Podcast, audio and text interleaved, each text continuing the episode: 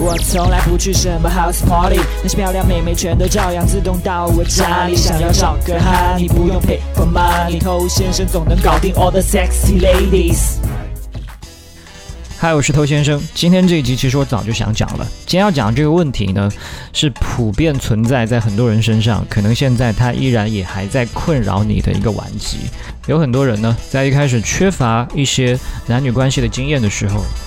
都很容易去选择讨好、付出、牺牲、放低尊严、舔狗等等方式去对待女生。可是这样操作了一段时间之后，发现非但没有一个好的结果，还把自己搞得非常的狼狈，女生越来越不喜欢自己。那这一部分呢，你应该已经非常熟悉了。那重点在接下来，然后开始听取了一些建议，知道说不应该再继续用这种方式对待女生，从而去克制自己的这种行为。但是呢，忍了没多久，又忍不住了，又变成那副舔狗的模样。哪怕他知道这样是不会被女孩子喜欢的。他还是要这么做，拦都拦不住，是吧？那这是为什么呢？其实导致这个问题最真实的原因呢，对很多人来说是不愿意去面对的，是他一直在逃避的一个真相。这个真相就是，本身缺乏吸引力，自信心不足，所以当他去面对一个女孩的时候，就会情不自禁的去用这种讨好、跪舔的方式。作为一种补偿给这个女孩子，因为在自己的内心深处，并不相信自己有魅力令这个女人心动，所以呢，就会去尝试在其他方面给到这个女生好处，甚至呢，会希望女生因为得到了这些好处之后，就不那么去在意她没有魅力的这件事。但事实上呢，你只要用这种方式去对待他，就越能够让他清晰的看清楚你是多么的缺乏魅力，你是多么没有信心能够得到他，所以他顶多只是会接纳你的好处，但是不会接纳你这个人。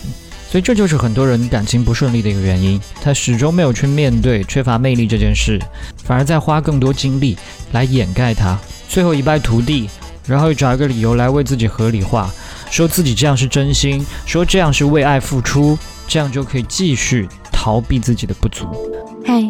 你多久没有恋爱了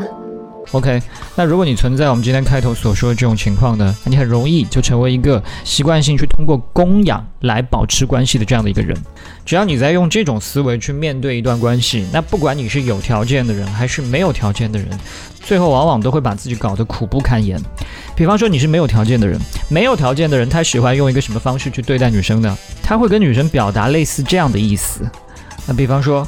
啊，我知道我现在还不够好，还不够优秀。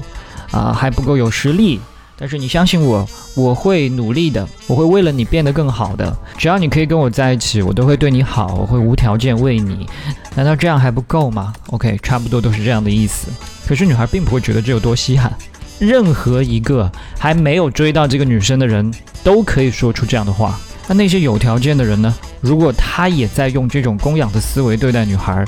那就非常容易变成一种大包大揽的大男子的心态。好，你跟了我，那你所有的一切我全包了，大大小小的所有需求我都帮你搞定。那么有一些另有所图、别有用心、拜金物质的人，就是抓住这一点对你进行疯狂榨取。当有一天你给不了这么多的时候，他甚至会觉得你太不靠谱了，太过分了。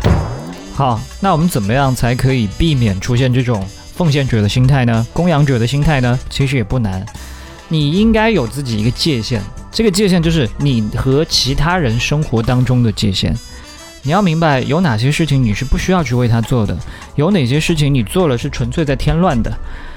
我们的生活情感当中有很多烦恼，就是来自于你跟他人相处的这个界限的不明晰、不清楚。很多本来是对方自己要承担的一些烦恼跟压力，你却把它背到自己的身上。如果你搞不懂这个界限的划分呢，你要么就是会低声下气的去讨好对方，要么呢就是给对方各种安排，让他来迎合你的期望。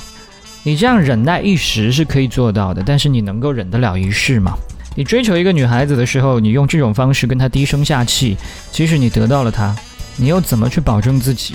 不得精神病的情况下，跟他走完这段关系，而且你用这个方式跟他相处的过程当中，如果对方反应达不到你的预期，他对你的方式远远不及你对他一半好，你是会越来越焦虑的，甚至会产生憎恨的。那么这些负面情绪呢，你又不敢去对他抒发，他们没有什么渠道可以得到消化，就只有自己伤害自己。